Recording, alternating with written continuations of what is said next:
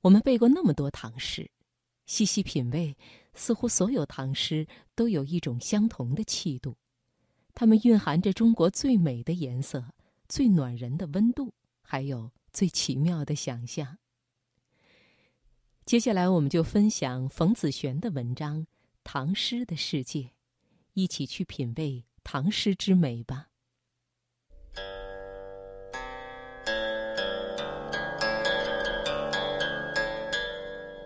一张琴，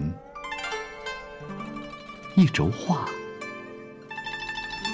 一朵青花，一方古月，一寸光阴，一壶酒，一纸诗书，一年华。年华，年华，久远的历史，漫长的光阴。寂静之时，放慢生活脚步，享受生活美学。财经夜读，倾情奉献生活中的美学，共享一段诗情画意的典雅人生。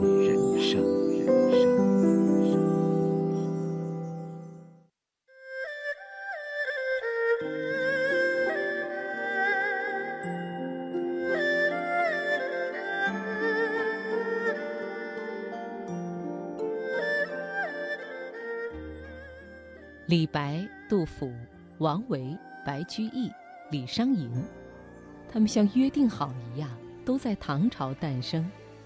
他们将一个帝国盛世变成了诗的盛世。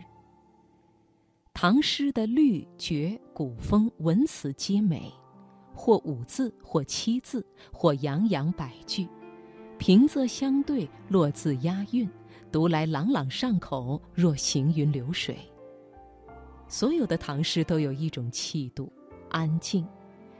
即便繁花迷眼，即使秋风落叶，诗句里都能品出一份安静来。王维《鸟鸣涧》：“人闲桂花落，夜静春山空。月出惊山鸟，时鸣春涧中。”花落、月出、鸟鸣、天籁，皆融于夜。融于其中的还有一人，那是诗里无着处的诗人，如一滴水融入大海，他与自然无间无隔，无相无形。柳宗元的《江雪》：“千山鸟飞绝，万径人踪灭。孤舟蓑笠翁，独钓寒江雪。”大雪涂抹出一幅水墨画卷。凛冽世界里，人倔强存在着。唐诗里还有最美的中国颜色：天青、豆青、朱红、姜红、秋葵绿、美人计。读了，心中大摆视觉大宴，遍及五官享受。晴空一鹤排云上，便引诗情到碧霄。碧是颜色，也是诗人胸怀的壮阔。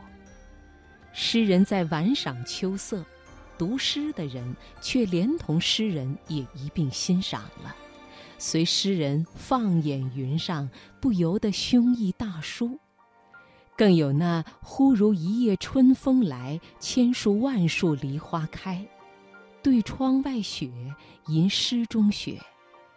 诗里诗外俱是琉璃世界。更妙的，若有红茶绿酒小火锅，正是绿蚁新醅酒，红泥小火炉，冬天独有的享受。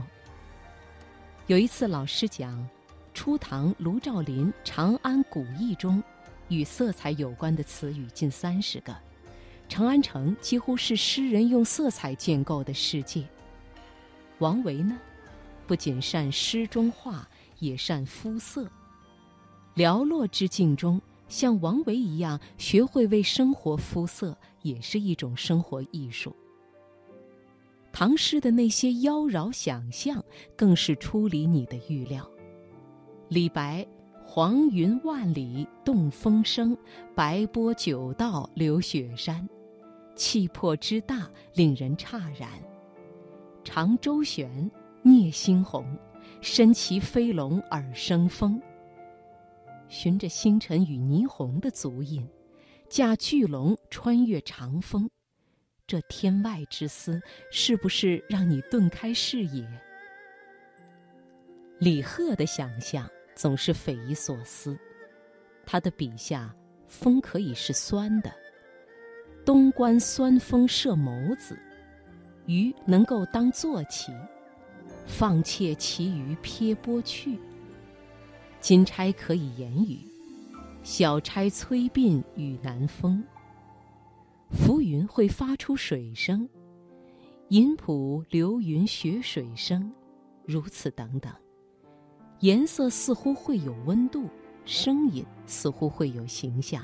冷暖似乎会有重量，气味似乎会有体质，如此怪绝，如此耐品味。这奇诡的想象引导着我去见识校园之外的世界，在黑夜，在凌晨，在傍晚，面对远方点点灯火，展开无边无际的想象。读一读唐诗吧。那是一个无限奇妙的世界。